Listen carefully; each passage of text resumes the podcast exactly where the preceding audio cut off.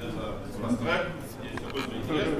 А, сразу говорю, доклад 15 минут, вопросов не будет, вопросы задают спикерам после, ну, непосредственно после, на площадке после презентации, если она есть. Вот, первый доклад будет э, Виктор Алюша, ну, в принципе, его слово.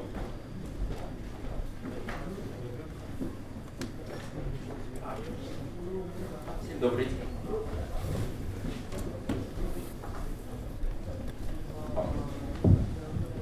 Всем добрый день. Мой доклад будет посвящен а, небезопасным заводским настройкам Wi-Fi роутеров. Вот. Ну, прежде всего, рассмотрим действия пользователя при приобретении нового оборудования. Ну, в, ну, в первом случае на оборудовании не установлена никакая операционная система. Тогда пользователю самому приходится устанавливать операционную систему и проводить начальную настройку. Вот.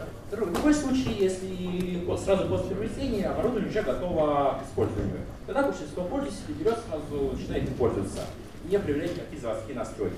Вот. Но данный подход в себе ряд опасностей, которых мы, которые мы рассмотрим чуть дальше.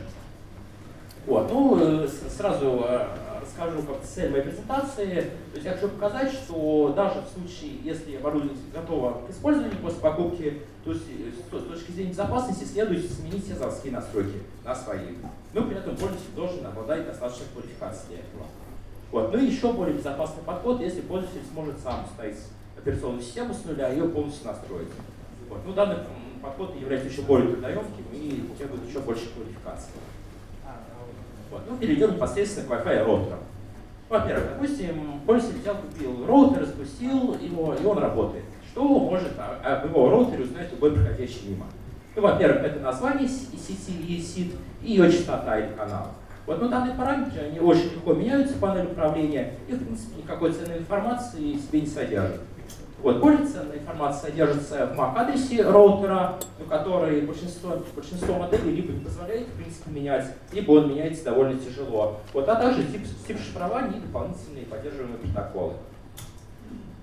Вот, тип шифрования, ну, в принципе, э, в основном бывает, обычно бывает трех типов. Это либо вообще отсутствие шифрования, либо устаревшее веб шифрование, либо более новый PAV2 шифрование. Вот, ну, веб шифрование э, взламывается за несколько минут, но, в принципе, его сейчас уже особо нигде не используют. Поэтому единственным надежным является WPA или 20 шифрования из, из рассмотренных. Вот. В случае, если, если используется WPA шифрование, для роутера должен быть задан ключ шифрования или пароль.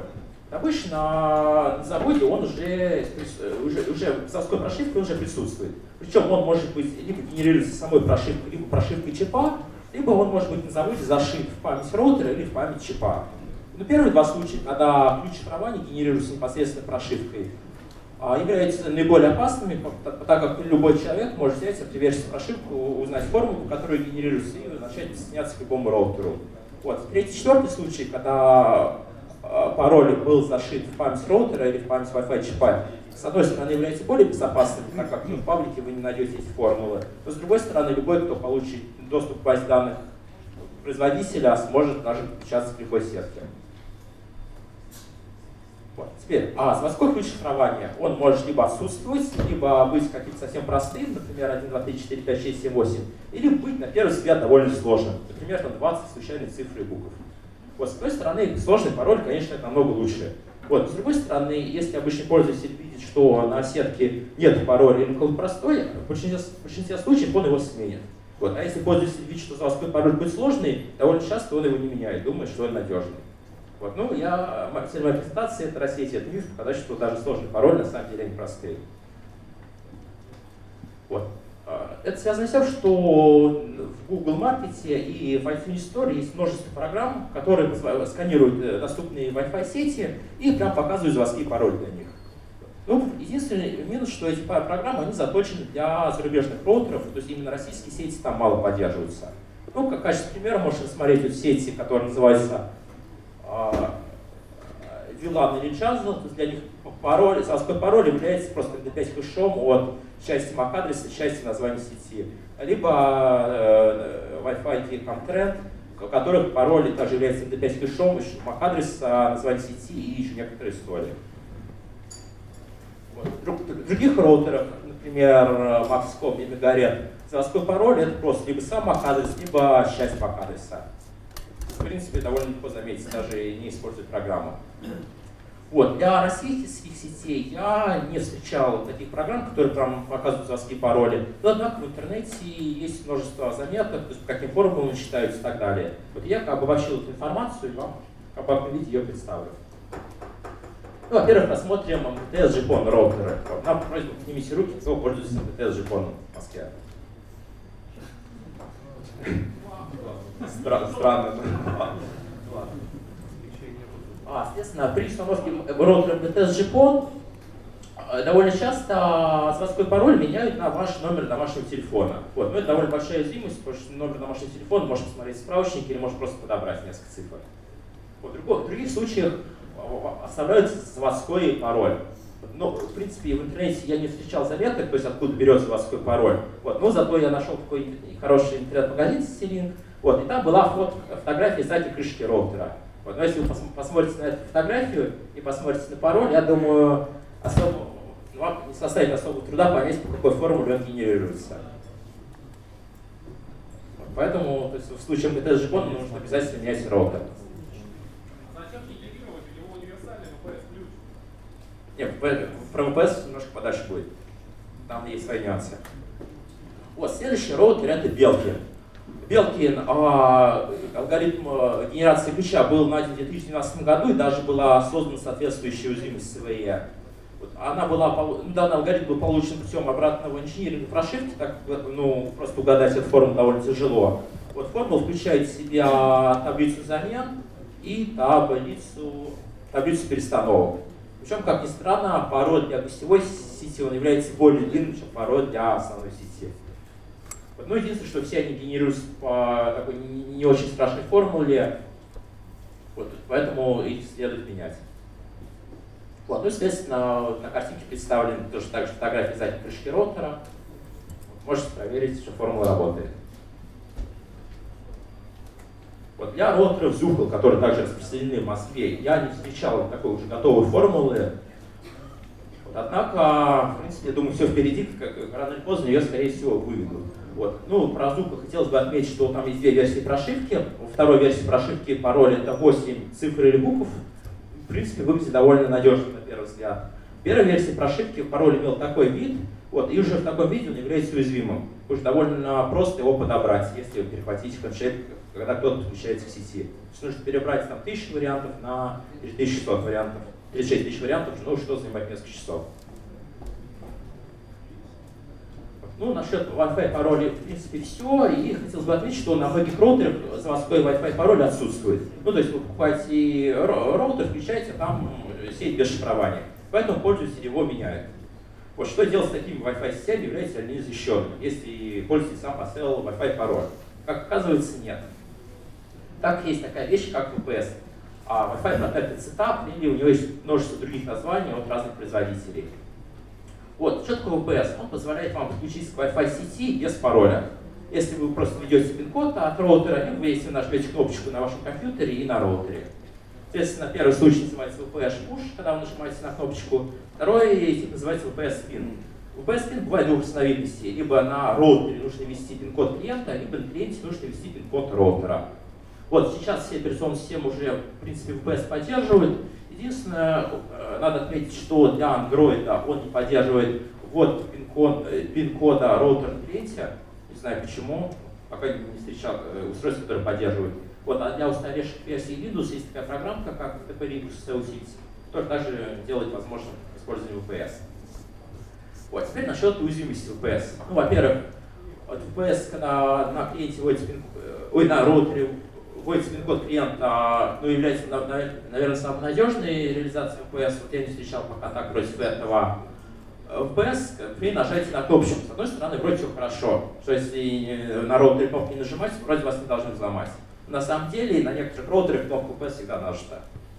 Поэтому просто идете по улице, нажимаете кнопку на, э, на компьютере, и вы сразу подключаетесь к сети, если у кого-то есть уязвимый роутер. Вот, ну вот один из примеров таких роутеров это D-Link DIR300 на RU 7 на них как VPS всегда нажата. Вот. Ну и самый плохой случай это когда вы клиенте можно ввести код роутера. Соответственно, что можно сказать про пин-код? Во-первых, он состоит всего из 8 цифр, что, в принципе, не так много. Вот потом, последняя цифра — это контрольная сумма, которая считается в такой формуле. То есть, если кто-то будет подбирать пин-код, ему достаточно подобрать 7 цифр, а не 8. Вот. Ну и самый плохой, что пин-код проверяется последовательно. Вначале первые 4 цифры, потом последние 4 цифры. Поэтому перебрать надо всего 11 тысяч вариантов. Вот. Ну, народ, соответственно, это заметил, и довольно уже есть программа Career, которая просто занимается брутфорсом пин-кода от роутера. Вот. Ну и за несколько часов она, в принципе, подбирает пин-код. Разработчики роутеров стали с этим бороться, и вот новых роутеров есть защита от брутфорса. Ну, во-первых, после нескольких неудачных попыток роутер блокируется там, до перезагрузки. Вот, ну, с этим принцип тоже обходится. Например, если устраиваете DOS-атаку роутера, и вы перезагружаете его постоянно, ну, время как бы взлома роутера намного увеличивается. Вот, ну, на самом деле, а, недавно начались анализы, откуда вообще берется заводской пин-код. На самом деле тоже генерируется по некоторым формулам, и если вы узнаете эту формулу, то, в принципе, любой роутер взломается все.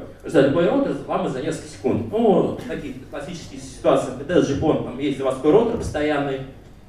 Правда, сейчас эту уязвимость уже исправили, поэтому не очень актуально.